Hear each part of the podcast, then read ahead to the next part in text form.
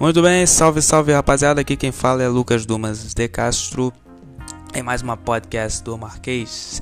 Para você que não conhece, essa podcast é um espaço que eu tenho toda sexta-feira para é, fazer um balanço sobre a semana, o que, que aconteceu em Brasília, o que aconteceu no Rio e tudo mais que a gente puder analisar aqui.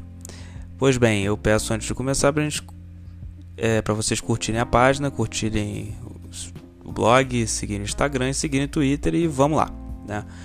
Primeiro eu queria começar a falar sobre umas notícias do Rio de Janeiro. A gente teve um incêndio é, no hospital do, do, do Rio, é, ali na Tijuca. Né? Como todos sabem, foi uma tragédia. E nós tivemos casos de pessoas, enfim, fugindo do incêndio, pulando janela, chegou até uma moça tentar fazer um. Enfim, parece que uma, uma espécie de, de, de corda, né? Com os lençóis, a gente não sabe direito. Foi uma coisa horrível e nós tivemos 11 mortos, né? Uma coisa, mais uma tragédia no Rio de Janeiro, né? E mais um na conta do Crivella, né? Não que ele seja responsável por isso, estou falando dentro da administração dele, né? Que ele já teve o caso das chuvas, a queda do viaduto, é, a gente teve a queda da ciclovia Tim Maia, depois que o Crivella fez uma perícia, ou seja, né, a perícia muito técnica né, do prefeito, mas enfim, e agora nós tivemos isso, né, ou seja, o prefeito parece que também não tem muita sorte. É, falando sobre isso, e, esse, e em relação ao Crivella, nesse caso, eu acho que eu cheguei até a twittar esse, esse é, sobre essa falta, né, de solidariedade do Crivella, né? O Crivella ficou um dia sem falar absolutamente nada, né? O incêndio do hospital não, não, não tinha é, nem, nenhuma manifestação, né? Ou seja, nem isso o Crivella é capaz de oferecer às pessoas, né? É, é, pro carioca, que é a solidariedade. E quando ele finalmente se manifestou sobre o caso, ele veio falar que o incêndio era criminoso.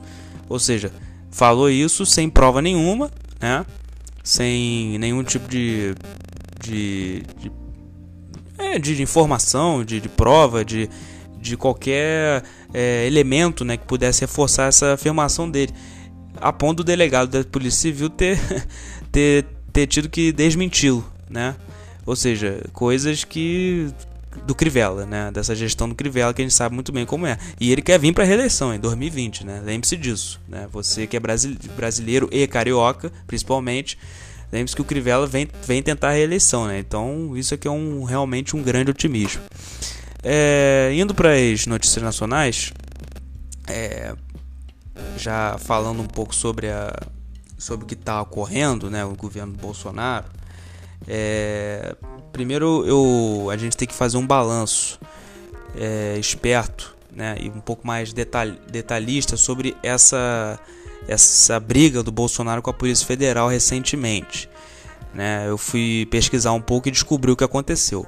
Na verdade, o que houve foi o seguinte: a Polícia Federal ela tem uma, uma, vamos dizer, um sindicato dos delegados de Polícia Federal. E esse sindicato de Polícia Federal ele é ele tem um conjunto de outros sindicatos que formam a Federação Nacional dos Policiais Federais. É, o que ocorreu foi que esse sindicato da Polícia Federal, que é um pouco ligado à oposição, é, vazou recentemente uma notícia sobre o Hélio Negão, que é o sogro do Bolsonaro, que é alguém muito próximo dele. E só, só que essa notícia, né, no caso do, do, do Hélio Negão, é, vazou que vazou. Ou seja, vazou uma, uma notícia crime, né, de que a polícia estaria investigando o Hélio Negão e chegou ao ouvido do Bolsonaro essa situação. É, antes de, de propriamente vazar. Então, o Bolsonaro, nessa, nessa história toda, ele já veio a público, até se vocês se lembram, veio falar que essa semana ia estourar uma bomba de alguém muito próximo dele, porque tinha vazado essa informação de que o Hélio Negão estava sendo investigado e que descobriram tal coisa. Só que aí foram a fundo e descobriram que o Hélio Negão, que estava sendo investigado, não era o Hélio Negão do Bolsonaro, era outro Hélio Negão. Então, na verdade, foi uma notícia falsa que o, que o sindicato fez, justamente para botar lenha na fogueira. O que ocorreu depois foi que E aí eu não sei como é que tá ao redor do presidente, não sei o que está acontecendo, mas também tem muita gente no Planalto, sabe, principalmente que quer essa briga é, que essa briga do Bolsonaro aconteça com a Polícia Federal. Não sei por que razões, mas alguns assessores ficaram na cabeça dele. E aí o Bolsonaro, numa atitude dessas, esse belo dia, daquele jeito dele, decidiu é, demitir o superintendente é, da Polícia Federal do Rio, que era o cara que estava investigando de fato o Queiroz. Aí ficou uma coisa meio, meio complicada, porque a, além desse caso do Hélio Negão, você bota mais é, lenha na fogueira com o negócio do Queiroz, obviamente. E esse sujeito já ia ser trocado, o delegado, o superintendente da polícia. Ia ser trocado por um, por um parece que por um delegado de Pernambuco. Só que, só que o, o Bolsonaro não queria esse, esse delegado de Pernambuco e disse: quem manda sou eu. Disse exatamente isso. Eu quero o de Manaus, um delegado de Manaus, parece. E nesse, nessa situação, o Valeixo, que aí sim que é o diretor-geral da Polícia Federal, entrou em contraponto com ele, brigou com ele. E parece que o Valeixo foi demitido. A gente não tem informação ainda se o Valeixo foi demitido ou não. Só que o Valeixo é muito próximo do Moro. E o Moro, ele já comprou a briga, comprou o barulho do, do Valeixo, obviamente. Porque é completamente sem sentido o Bolsonaro querer passar por cima do diretor-geral da Polícia Federal da maneira que ele está fazendo, com certeza. Mas ele está fazendo isso com base em informações falsas. Isso foi divulgado agora. Não sei qual, se o presidente irá reconsiderar essa decisão de mandar o Valeixo embora. Mas o Valeixo é um. Eu quero dizer aqui que eu espero que o presidente tome essa posição de não mandar o, o, dele, o Maurício Valeixo embora, o diretor-geral da PF, porque ele é absolutamente competente. Ele tem uma carreira que você não tem uma mancha. É um cara técnico, um cara discreto, você não ouve falar dele. E um sujeito ótimo, sabe? É um sujeito que tá feito, tem feito um grande trabalho na Polícia Federal. Então eu espero que ele fique. Eu espero que o Bolsonaro pense duas vezes antes de mandar o Valeixo embora. E nós estamos aguardando. É, um, é uma notícia, é uma notícia que está abalando um pouco os bastidores, mas parece que ele já escolheu. Tem pelo menos alguns blogs até de direita têm dito isso. Vamos aguardar. É, outro caso importante foi a CPI da toga, da Lava Toga. E o que ocorreu no Senado esses dias com a aprovação, porque já não é a primeira vez que querem fazer essa CPI. E a CPI da Lava Toga, ela ela é muito importante para o país. Ela é muito importante porque o que acontece é o seguinte: fica-se muito se discutindo essa coisa da do, do desenvolvimento econômico do país. Que não, porque a gente tem que desenvolver economicamente e não pode fazer uma coisa que agrida outro poder e por aí vai. Primeiro, uma CPI no Judiciário, no Supremo Tribunal Federal, que é o objetivo da CPI da Lava Toga, ela nada mais é nada mais é do que proteger o Supremo Tribunal Federal. Então você não está enfraquecendo o Supremo Tribunal Federal, você não, não está atacando o Supremo Tribunal Federal, você está defendendo o Supremo Tribunal Federal. Se há corruptos no Supremo Tribunal Federal, eles têm que ir para cadeia. Esse é o primeiro ponto. O segundo ponto é que não adianta a gente crescer economicamente se a gente está criando amarras na lei, se a gente aprova projetos de abuso de autoridade, que deveria se chamar cerceamento de autoridade, já falei sobre isso, se a gente passa pano para corrupção, porque nenhum projeto irá subsistir enquanto houver é, é, um Estado extremamente corrupto como o Estado brasileiro. Independente do projeto econômico que seja, de direita ou de esquerda, ele não subsiste. Isso, isso a história ensina. Aí eu sou professor de história, confio no Titi. Teoria de história. Ela ensina isso. Todas as ditaduras no Brasil e no mundo que ocorreram vieram por um aparelhamento do poder judiciário, pelo enfraquecimento do poder judiciário.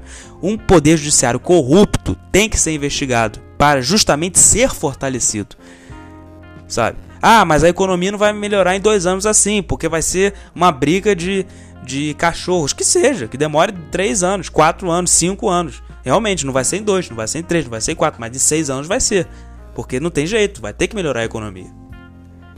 Então a gente não pode é, crescer do jeito errado. Eu prefiro que a gente não cresça do que a gente crescer do jeito errado. Vamos crescer, mas vamos crescer da maneira correta. Porque o que esses sujeitos têm feito é justamente isso. Vamos melhorar a economia para continuar roubando. Em uma mão eu melhoro a economia, na outra eu continuo roubando. Então que história é essa? Tem que melhorar, tem que fazer. Tem que fazer do jeito correto. E aí surgiu a notícia de que o Flávio Bolsonaro, que é, do, é obviamente fechado com o pai, estaria chantageando senadores.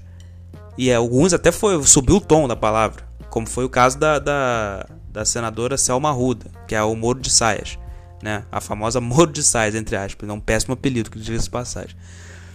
Mas chegou na imprensa de que o Flávio Bolsonaro estaria ligando para cada senador, pedindo para os senadores não assinar a CPI da toga. Por quê? Porque ia ser um problema de governabilidade para ele, aquela coisa toda, que para mim parece uma grande desculpa. Na verdade, o Flávio tá, é, fez um acordo, na minha opinião, Tá muito claro, cada dia fica mais claro que ele fez um acordo com o Dias Toffoli para o Dias Toffoli não investigá-lo. Em contrapartida, o Flávio Bolsonaro o ajuda nessa questão da CPI da toga. Então nós vamos aguardar para ver os próximos capítulos, mas dessa vez é a terceira vez que tentam assinar e acho que dessa vez o Alcolumbre vai ter que botar em cena. Vai ter que botar a CPI da toga em cena. Aliás, a juíza, né, que foi dito chantageada, né, foi chantageada em perder o mandato, a Raquel Dodge colocou no TSE o caso dela, né? Colocou o caso dela, que era um caso que parece que teve laranja no, não sei, no, na candidatura dela. Só que isso ia ser julgado daqui a um mês. A Raquel Dodge adiantou isso em sete horas. Passou por cima de todos os processos. Então é uma coisa realmente muito esquisita. É uma coisa muito estranha o que ocorreu. Porque com certeza isso tem relação com o fato dela ter votado a favor da CPI da Toga. Isso é claro e evidente. Nós temos que ser direto, tem que apoiar a CPI, tem que fazer força para que a CPI ande, porque o Estado corrupto brasileiro, que estava assim durante 30 anos, o motor dele se chama Supremo Tribunal Federal.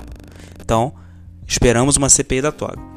É, agora, como resposta a isso, como resposta a isso, a Câmara me vem com a CPI da Vaza Jato, que é do Intercept. Que eu, sinceramente, eu nunca tive nada contra se investigar é, todos os, os setores do, do, do judiciário. Agora, o que eu sou contra, e aí eu vou dizer uma coisa importante, é que não tenha uma, uma um, um, motivo muito sério para se instalar uma CPI, na minha opinião. Porque eu acho que o fato da gente questionar a jurisprudência do juiz em tal artigo B, tal artigo A, não, eu acho que não, não, não, precisa necessariamente chamar uma CPI ainda. Não sei o que, o que, que pode acontecer, mas chamar uma CPI para investigar a jurisprudência do Deltan do Moro me parece um grande exagero e uma grande resposta à CPI da toga. É o Supremo reagindo à CPI da toga sabe? Para você ver, o Supremo parece que é intocável, né? É impressionante. E o Supremo, repito, fez coisas 10 vezes piores do que até agora foi mostrado a turma de Curitiba. Eu, sinceramente, não sou contra eles serem convocados a esclarecer, mas eles têm direito à defesa, mas serem convocados a esclarecer certas questões, como o Moro foi, mas uma CPI, na minha opinião, já é um grande exagero. Por enquanto, pelo que tem, sabe? É... E, para encerrar o assunto, nós temos a nova regra partidária, né, que o Davi Alcolumbre queria votar do fundo partidário, né, que vai fazer com que muitos partidos agora possam simplesmente não declarar, né, não declarar quanto que tem de riqueza, quanto que, que tem de conta, quanto que tem de dinheiro entrando. Isso vai ser votado na terça-feira, então nós temos que ficar de olho na terça-feira.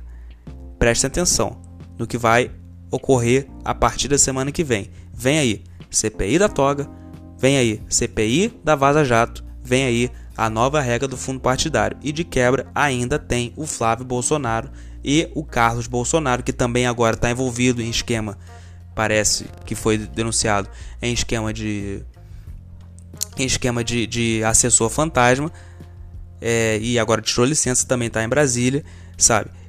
Então vem aí uma grande semana para nós curtirmos, né? Bem, gente, eu vou ficando por aqui.